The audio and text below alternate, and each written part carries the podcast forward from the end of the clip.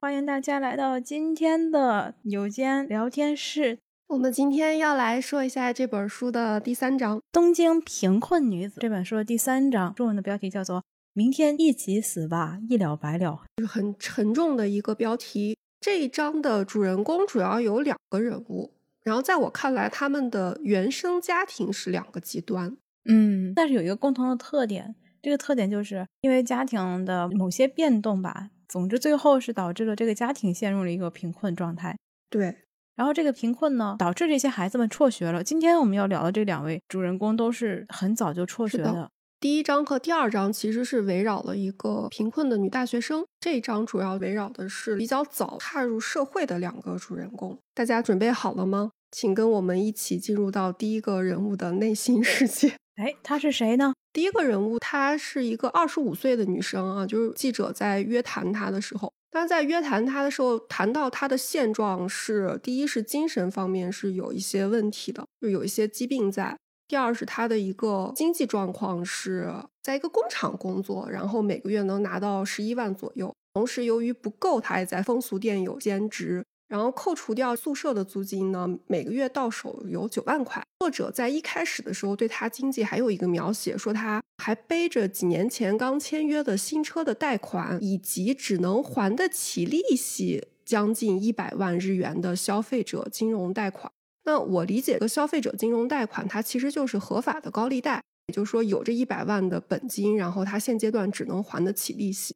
我当时一度读到这儿的时候，以为我前面错过了什么信息，我就拼命的往前倒腾，然后我发现，哎，没有啊，然后我就觉得很奇怪，我就说，为什么在这种情况下，他要拿这个一百万，他干嘛了呢？就这个问题一直就在我脑海里面挥之不去，所以我就拼命的往后读，整个读完了以后才理清了脉络。这个女孩儿她从小她是在一个比较偏远，就是在日本的东北地区啊长大的，然后她是父亲。得了脑梗之后，应该是后遗症比较的严重吧，被判定为了残障。然后母亲在父亲病倒之后就有了外遇，就抛弃了他们父女。他等于从小是被他祖母给带大的，就是所有都是归他祖母管，他爸就不怎么管他。他从初中开始学习能力就下降了，之后呢，在他家庭里面没人管他吗？而且他对社会的认知又不是很完全，就是天真的以为自己即使不去读书的话，只要去打工赚钱就能养活得起自己。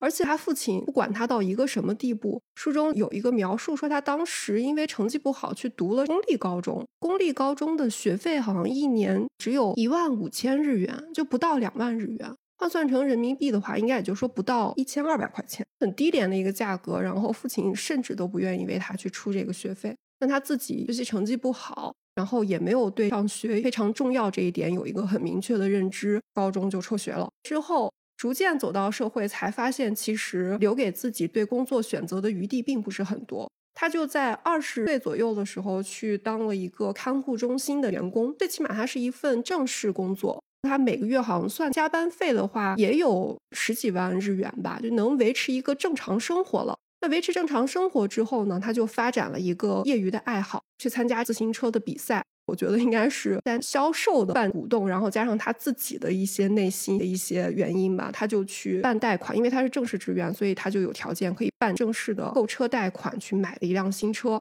那在这期间呢，还认识了一个年长他十六岁的男人，有两个人谈恋爱了。表面上看好像是已经走到了一个生活的正轨，但是他从事看护中心的工作，让他精神方面特别的疲倦啊，就带给他身心疲倦，让他非常受不了。然后我读到这儿，就又一次觉得读书千万不能脑补。看到这一块儿的时候，我就在想，因为看护工作，我感觉受不了的原因，就有可能是，比如说一些职场霸凌，或者是工作内容太辛苦了。但是这个女生她的原因是因为总会把看护的那些老人跟她自己的奶奶重合在一块儿。他们那个公司为了能让大家更亲近一点，在培训的时候就可能会引导看护者当成自己的亲人。但是由于她在小的时候呢，奶奶对她特别的严厉，以及奶奶会经常言语上面去贬低、贬损她的母亲，因为她母亲有了外遇，抛弃了家庭嘛。导致他其实对他奶奶是有一个很大的心理阴影的，那在从事这份工作的时候，他就会想起自己对奶奶的反感，从而在精神上面就超出了忍耐的极限。在这种情况下呢，她那个年长她十六岁的男朋友就提出来说：“你就把这份工作辞了就可以了，你每个月还能领到十三万的失业保险。”那她就听了她男朋友的话之后，发现哎，每个月真的领到这么多钱。就把这个工作辞了。她这个男朋友最后我忘了是以什么，好像是以她自己想做生意还是什么为由，管她借钱。她为了她男朋友去消费者金融机构去借了一百万的日元贷款。借完这个钱，这个男人就消失了。哦，我读到这儿我才恍然大悟，哦，原来这个贷款是这么来的。这个男人消失在她的生活之后呢，整个她全部人就垮下来，就觉得可能精神也没有依靠了，然后又没有经济来源。我觉得他那个时候应该就已经处在了一个精神失常的情况。刚好当下他的父亲又必须需要人去照顾，他在照顾他父亲的同时，由于一系列的原因吧，也对他父亲有一定的这种他自己形容叫做虐待啊，就会对父亲不好。那父亲最后就等于自己签约了一个看护机构就出去了。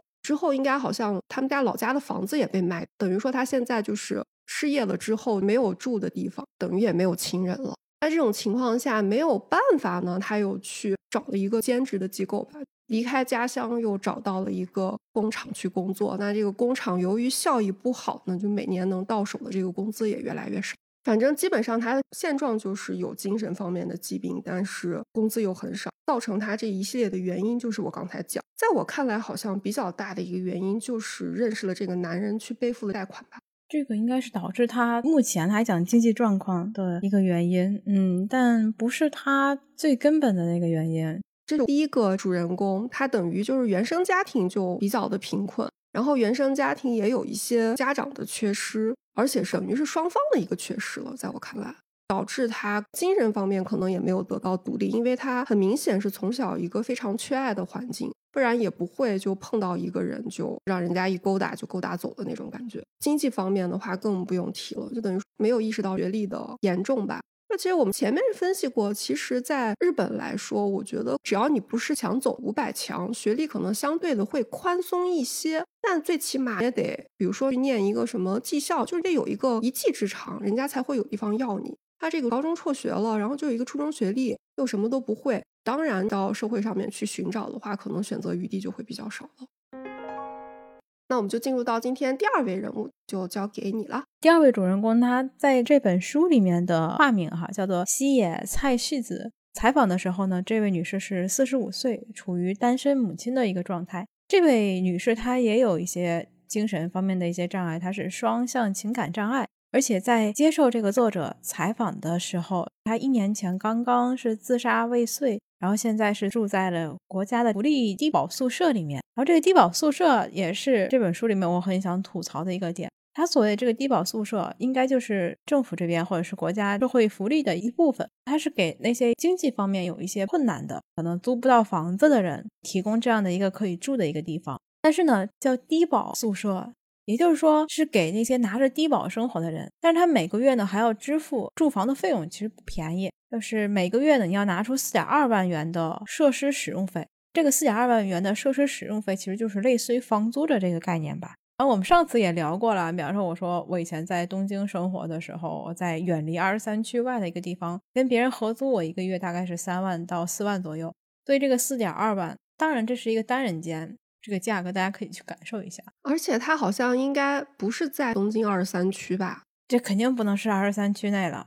对呀，所以我觉得放到其他地方，这个价格也挺高的了，也挺高的。然后它还有二点八万日元的伙食费，然后一万日元的水电煤气，还有五百元的管理费。大家拿笔算一算，是五点七万元。这跟我在名古屋这边自己租的 one room 这样的房子是一样的价钱。一模一样的，我也是五点，但我那五点七里面是没有电费和煤气费，但包水还包网。然后这些低保用户，他们是每个月从国家的福利设施里面会拿到一笔低保最低保障补助金，然后这个补助金他交完了这上面这些费用以后，他每个月可以自己支配的钱就只剩下四万多了，大概就是这么一个状况。如果我没记错的话，低保应该是十三万左右，好像。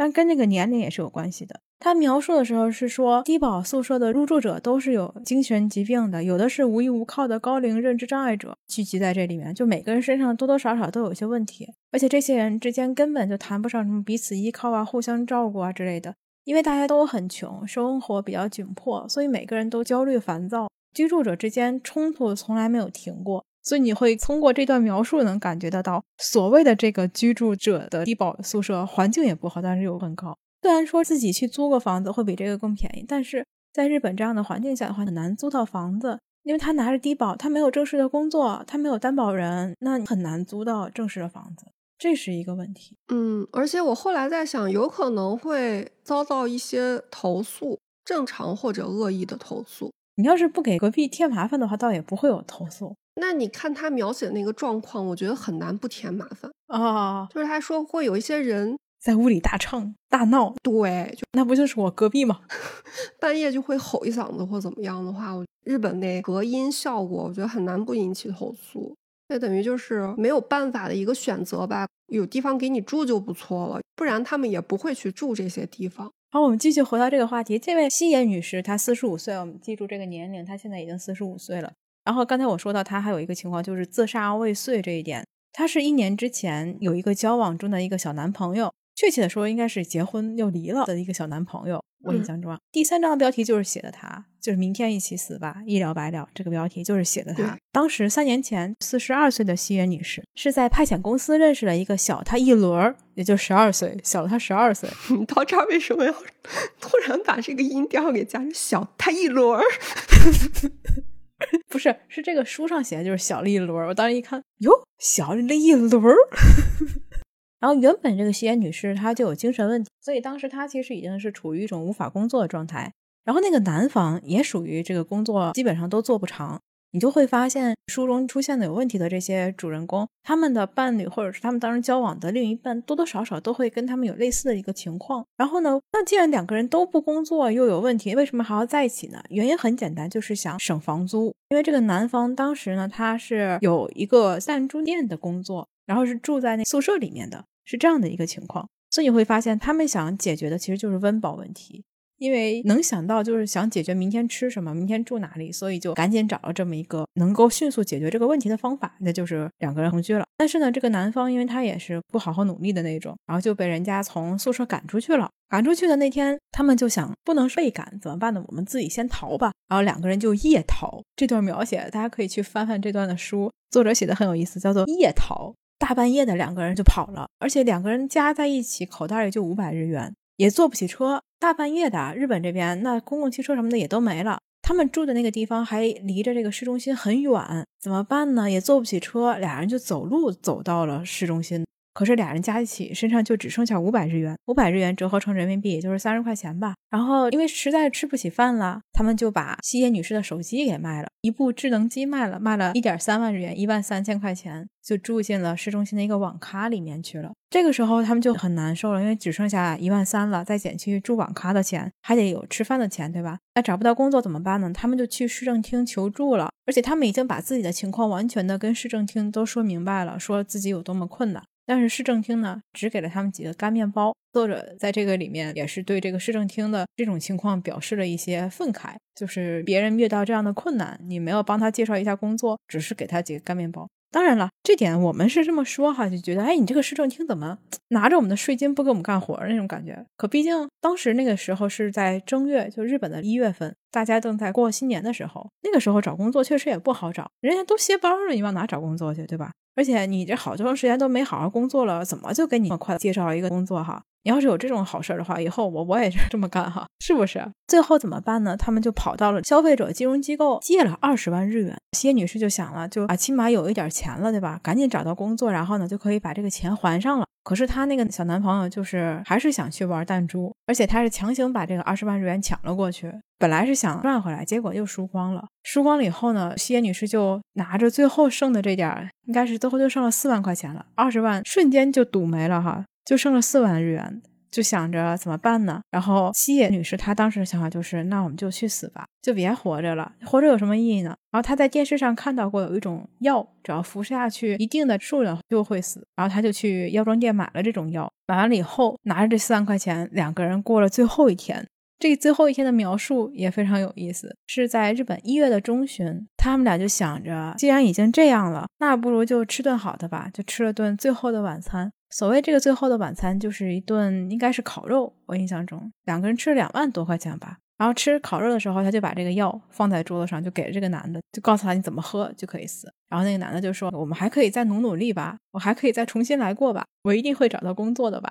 然后谢女士就跟他说：“哎呀，还是死吧，今天就死吧。”说了好几遍，他就是这样把这段故事讲给了这个记者。之后呢，谢女士从这个店里面出来以后，还勉强的给了这个小男朋友一个微笑，想留给对方一个微笑。然后他就走到了一个百货商场的洗手间，然后把这个药就喝下去了。万幸的是，他从这个洗手间出来以后，走的这个路上，他已经进入到精神恍惚的一个状态了，被其他人发现了，觉得他精神不对，所以呢，就打了幺幺零救护车来了。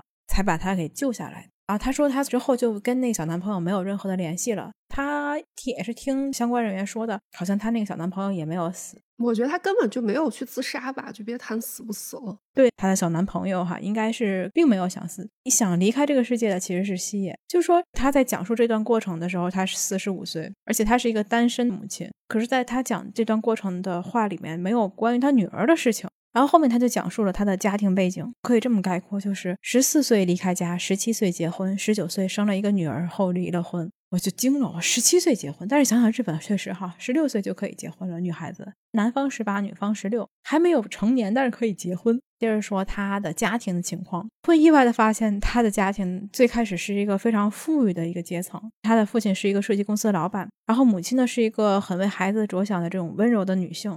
所以他们家应该是一个标准的日本的这种男外女主内的这么一个家庭构成。他还有一个小他两岁的妹妹，这是一个四口之家。而且在他的父母的建议下呢，他初中的时候是考进了一所初高中连读的贵族女校，就是可以理解成一个私立女校。我觉得啊，这种私立女校未来的大学可能就是那个哪儿白百合，不是白百合是哪出来的？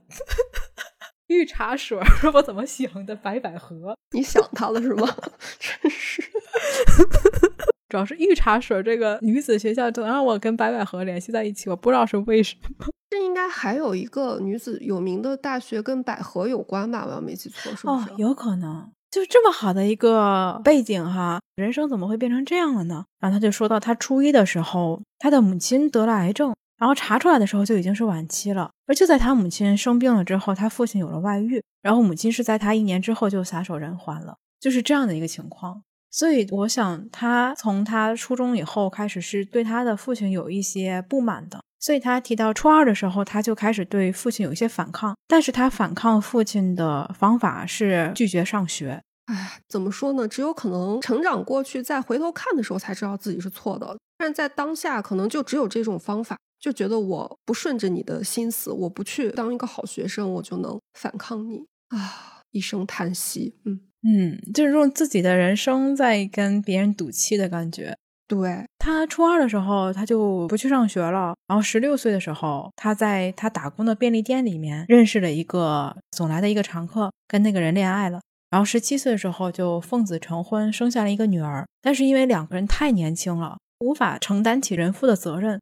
十九岁的时候，他带着女儿就离婚了。离婚之后，他跟女儿两个人生活。那这是在哪一年发生的事情呢？大概是在九零年代的前半，也就是九五年、九四年左右的感觉。我们也可以推算一下，啊，这本书二零一八年出版的时候，这位女性可能就是四十五、四十六岁左右。所以往前推到她十几岁，那就是九零年代的。那个时候，日本这边大家如果了解的话，就是经济还是比较景气的那段时光，就大家收入非常高的那段时间。我记得中国我们拍过一个纪录片，就是我的留学生活，我记得是日本留学生是什么的哦？哎，是那个吗？我以为你要说那个含泪活着呢。啊，好像就是那，哎，是不是那个？可能就是那系列的。他就是描述了九零年代来日本打工然后留学的那部分中国人，所以那个时候日本这边是非常繁华的一个景象哈。基本上刷刷盘子就能赚的挺多的，嗯，对，就能挣很多钱。西野女士当时应该也就是二十岁刚出头的样子，她每个月能固定收入四十到五十万，干的是陪酒这个行业，一个月四十到五十万呢，日元，就算是日元也不少了。咱就说四十万日元，你就拿现在低汇率来算一算，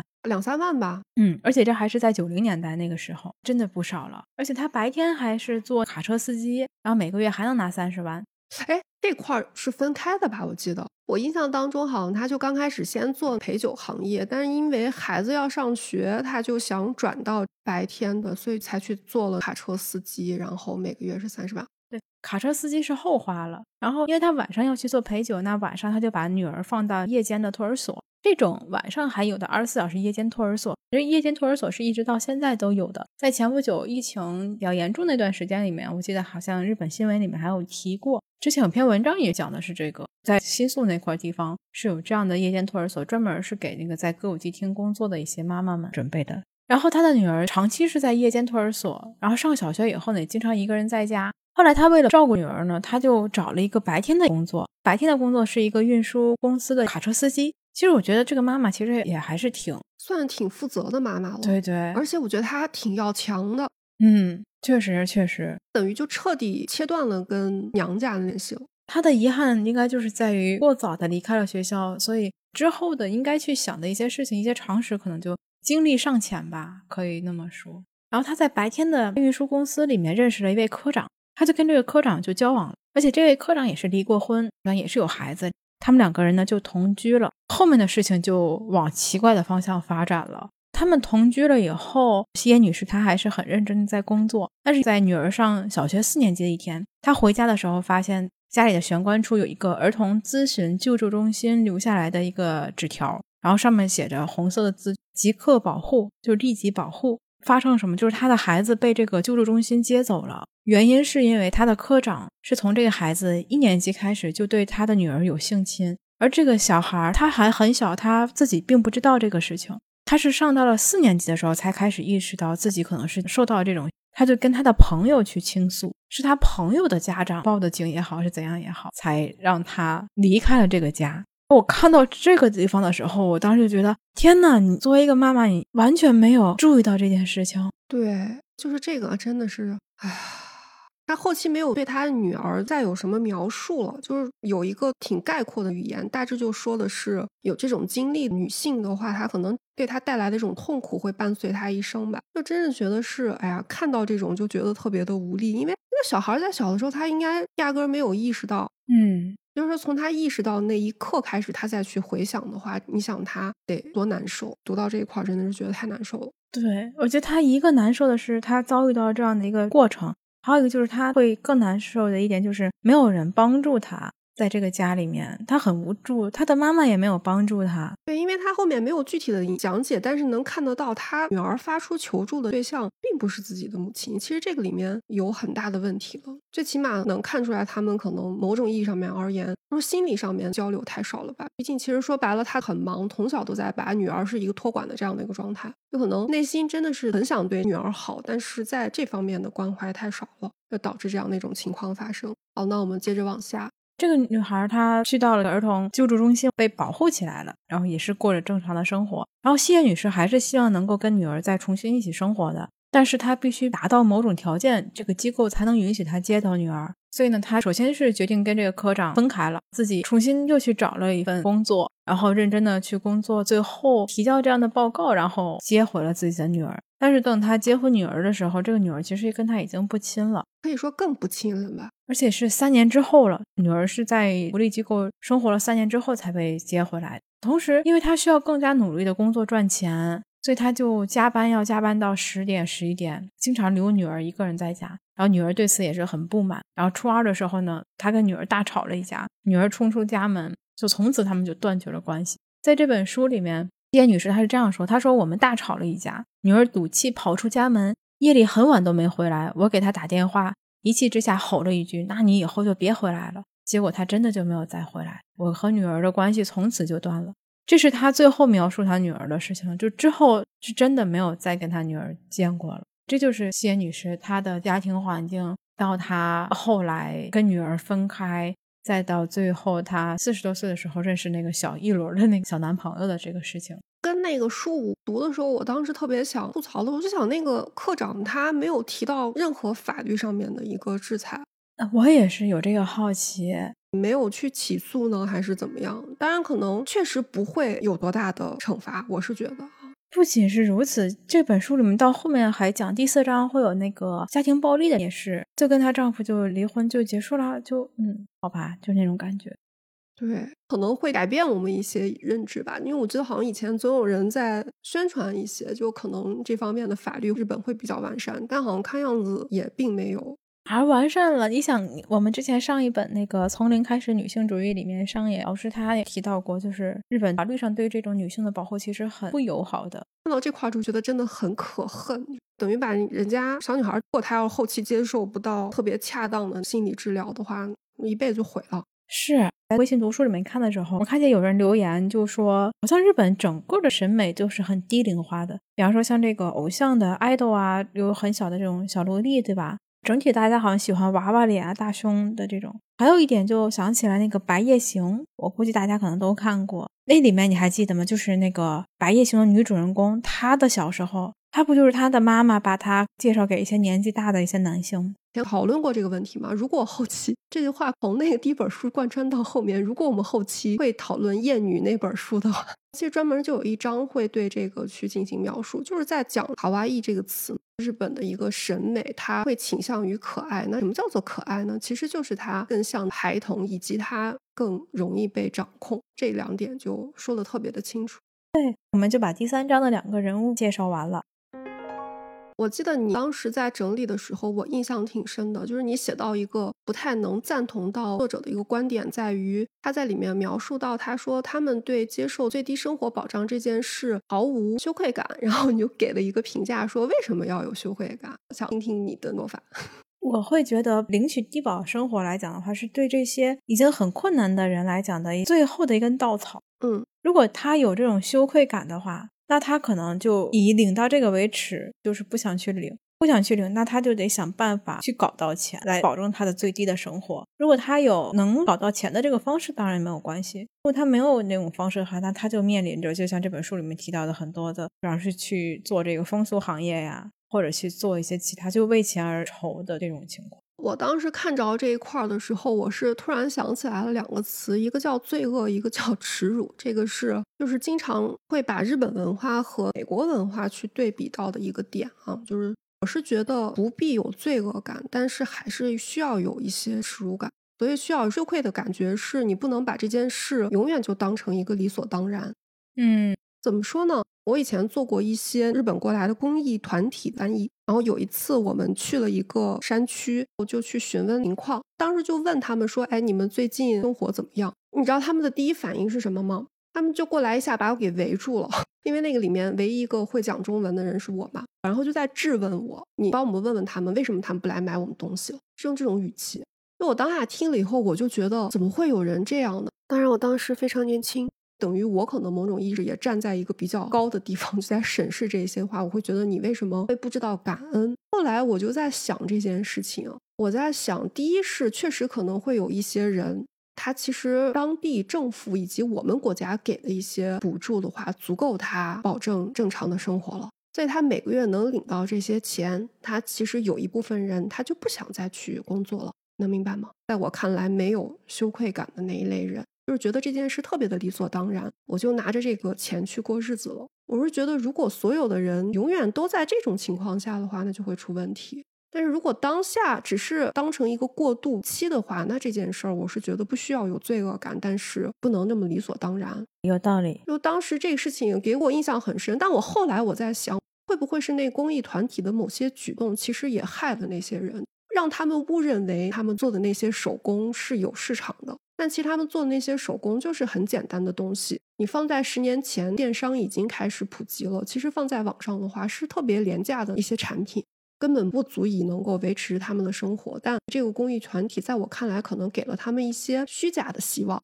让他们误认为能卖出去，再加上可能他没有那么多的渠道和来源，能够明白自己应该做些什么才能够维持生活，所以才会发出那种质问。在可能差不多五六年之后，我突然转转过来这个弯儿，觉得当下我的那个想法也比较的幼稚，但是我还是觉得不能太理所当然。就我刚才讲的，确实有那么一部分人，他心安理得的拿着补助，然后就不再去劳动了。嗯，这个正好在这本书的后面有一位，就是东大硕士的一位女性。她是因为本身的疾病，所以导致她需要领取低保。然后她里面提到了她的一个目前的目标，就是希望能够靠自己的目前能有的劳动力吧，尽快的能够不再领取这个低保。我这段话里面之所以标出来，是因为我当时脑海中想到的是，有有一年我看那个令人心动的 offer 里面是讲的律师的这个话题。然后撒贝宁那个时候主持的，它里面有一位母亲，她的妈妈是需要她抚养的这么一个老人，同时呢，她还有一个有一些精神问题的女儿在家里面，所以她是属于上有老下有小的这种状态。然后她也是一个单亲。然后她当时出现的这个律师是一种社会救助的那种感觉去采访的，提到了她当时面临的那个困境啊什么的。这个时候那个律师们就是说说您是可以去申请那个最低保障的。然后他就表示说他不能要别人的钱。然后那个时候，撒贝宁就说过一句：“说这个不是要别人的钱，这个其实就是说，是社会给予的这种保障，是你可以拿的。”那段我的印象其实是非常清楚的。我觉得那位母亲其实就是有点像刚才说到那种，她对这种事情是非常有这种羞耻感的，觉得那是别人的钱。那如果这种羞耻感在她身上少一点的话，那她就可以解决她当时的很多的一些燃眉之急。她当时真的是用那句话来形容，就是一地鸡毛的生活。对，所以我就是觉得，虽然不恰当，但是刚才的那个罪恶和耻辱去应对它的话，好像就会比较清楚。就是说，你当下的这笔钱，你不用觉得是愧对良心的，你不用觉得是一个有罪的人，你要拿这笔钱。嗯，既然是社会它应有的一个保障，然后符合这个身份，就可以去拿。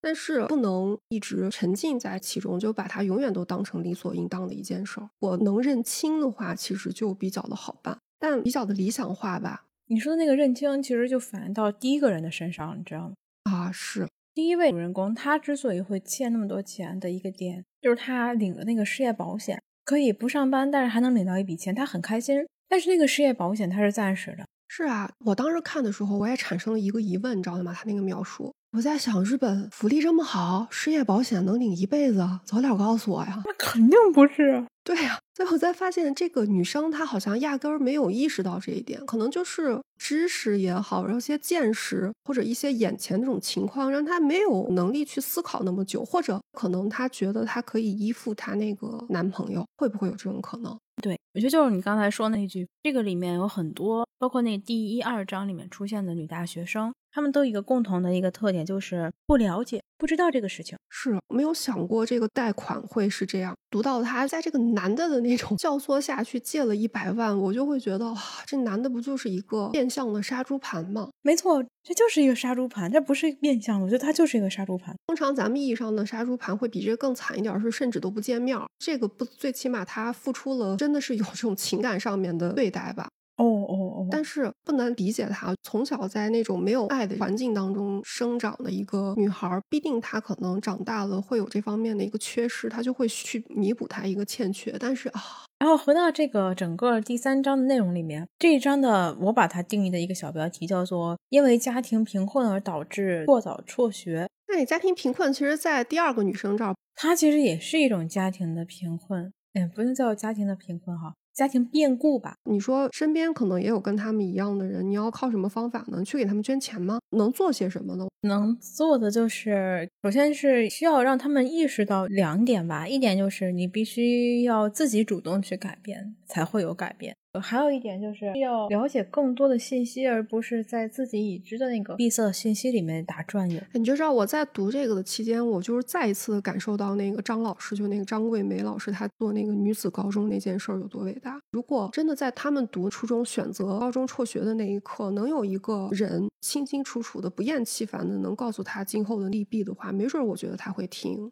如果坚持下来的话，可能后面的路就不一样了。对，我也同意。我们跳出来这本书来说的话，我单纯的就说，我自己感觉的是，在日本的话，女性对于自身的认知感，或者是女性的男女这个地位的这个认知感，是要低于国内。比方说，我们公司印象特别深刻。就我们人事制度改革，改革了以后呢，其实更偏向于把以前的那种传统式的日本的这个论资排辈这种呃人事考核呢，更改为像这个 KPI 的这种，就是有能力者晋升更快的这种。他是想往这个方向改。然后当时我们老部长在跟我们说这个事情的时候，就说都有现代社会了嘛，肯定女性们也是希望自己晋升的。然后当时我们部门的女性前辈们就摇头表示，嗯，没有这个想法。他没准是客气呢。哎，这个客气肯定也是有的，但是他们会潜意识的。我就看《向前一步》，之前我说那谢尔伯格的那个《向前一步》那本书里面就提到，包括在美国哈，女性在开会的时候，她就习惯于往后坐，然后藏在别人的背后，就是去提意见啊怎样的，不希望自己在前面。但男性的话更偏向于他提意见也好，他说自己的主张也好，会更加主动一些。然后这一点是我在我们公司感受深刻的。我觉得我的前辈就有这种倾向，虽然他已经是一个小主管的这么一个位置了，但是他在说很多意见的时候，他会躲在我部长的后面说，他就会希望这个意见我提了，但是呢，是你去跟他们讲，你不要说是我说的。这个是在日本社会这个女性关系上让我有有一定的感触哈。大家应该也了解很多了，包括日剧讲到这个问题。虽然日本也在一点一点的去强调说女性也是能够做很多工作的，然后现在应该呃女性和男性的职位也好啊，竞争性应该是平等的等等。就即便是这样去讲，但是你也能深刻的感受到这种印在 DNA 里的一些东西啊，是很难通过几个人喊一喊就会有改变的。OK，我们还回到这本书就这第三章里面的内容来说哈。还有什么想聊一聊的？我们基本上都说的差不多。然后我看你的提纲上面还写到了一个关于看护行业的这一块，你还有什么需要再去补充一些的地方吗？这块我现在还在查，我自己还是处于一种迷茫状态中。这本书真的是让我对这个看护行业产生了极大的困惑。但我觉得有一点可以先来说一说，是这个书上面去批判的地方。由于他缺人，第二是可能没有那么的难，所以他把找不到工作的人、不好找工作的人，全都往这个行业里面去推。嗯，引发出来的一些问题，其实就是挺严重的。看护行业，咱们了解的不光是从事看护行业的人，他会产生一些问题；住在里面那些老人，同样也面临着一些问题。是的，没错。比如说受到虐待，或者是不能受到很好的。照顾对我现在目前来讲的话是这样，我对这个日本看护的了解是这样的，就是在我就职的那年开始，我知道日本是大量的缺这种看护的工作人员。说的看护就是介护这两个字，然后它有本身的看护啊是不一样的，介护在这个里面是算是最下面那个层次的。所谓这个最下面，就是他的工作压力大，然后时间长，工资待遇低。看护里面的话，其实就是像在医院里面护士啊、护工啊这种。当然，介护也是护工的一种啊，只不过它没有那么高的一个技术含量，可以这样说。介护它是不需要大学本科的这种看护学，介护的话它也有相对应的一个学校，但是它是专门学校。然后同时呢，日本是从二零一三年左右开始吧，大量的缺少做介护工作的，所以它就推出了，这是在安倍阶段的时候推出的吧，面向海外来招护工人才。比方说海外留学生，你想要留在日本工作，如果你要是找这个介护工作的话，很容易就会给你签证。这是国家的一个福利，它是不断的想扩充这个做看护人群的。然后我是听我的朋友，他有这种类似的项目的时候，他是跟我讲过，说是现在日本的看护行业其实待遇是有一定提高了的。我估计可能比这本书里面讲到的要提高了一些。但是我现在查的时候，我发现介护福祉士虽然是一个国家资格，但是其实它的待遇还是很低的啊，平均的收入月收入是三十二万。比写的这个要高很多。这是二零二一年的数据，然后呢，平均年收呢是三百九十万，还可以的感觉是吧？只不过就年龄没有在，如果它是分年龄层去写的话，可能会更公正一些。这本书里面之前有提到过，日本在一个阶段的时候，它是希望大家能多去做这种福祉工作，鼓励企业去创业去做这种福祉型创业公司。这样的话呢，以减轻日本它的本身国家的养老的负担。日本政府怎么样来推进呢？他会给这些企业发钱。如果你的公司注册为这种福祉型的公司，比方税上面会减一些，补贴上面会多一些，相对应的员工的数量在一定等级的话，他可能还能给你多加一些什么这个待遇啊之类的，就国家给的。然后就造成了很多的企业，他以此为名，他注册公司，然后他做福祉工作，但是呢，他就是为了要国家的补助。关于借户的这一块，我想再找一个机会的话，我去问一问身边的真正的是在做借户的朋友有没有，然后请他们来跟我们真正的说一下目前的一个情况。我还想说的就是那个它里面提到儿童福利机构，这个我昨天正好去查的时候发现，这个福利机构其实也属于非国家式运营，但是也是拿国家补助的那种运营机构。那你刚才没有介绍，你可以介绍一下那个女儿，她其实就是因为那个福利机构，我觉得条件还挺好的，所以她等于做的一个取舍。哎，对，这个书里面讲到的是西园女士女儿被送去那个儿童养护机构，条件还是比较好的，就看上去就跟那个住宅的样板间一样，而且每个月能拿到五千日元的零花钱。她可能在家也不一定，她妈妈能给她那么多钱。对，还管吃管喝，住的又好，这样的一个福利机构，昨天我查到的一个介绍的 PDF，每一个看护机构它是有自己的健康营养师，然后一个孩子或者几个老师来负责，真的是看上去哇，好棒啊！嗯，是感觉好像比其他的要好一些那种福利机构。对，而且这样的福利机构，全日本数量还是挺多的。总体的数量我不知道，但这个好像跟我们在那个日剧里面看到的情况也不是很一样，所以我不知道是不是个例，还是所有的那个儿童的福利机构条件都这么好啊？这个确实咱也不知道，因为前面几章不是也有嘛？那个里面也有一个女生说她从小就是在那个福利机构长大的吧？哦，对对对对对，但他在描述的时候没有说条件，只是说了一起住的那些人性格什么乱七八糟的，什么样的家庭。嗯，这里是有间聊天室，我是 Siki，我是小寻，感谢你的聆听，记得关注我们哦，下期再见。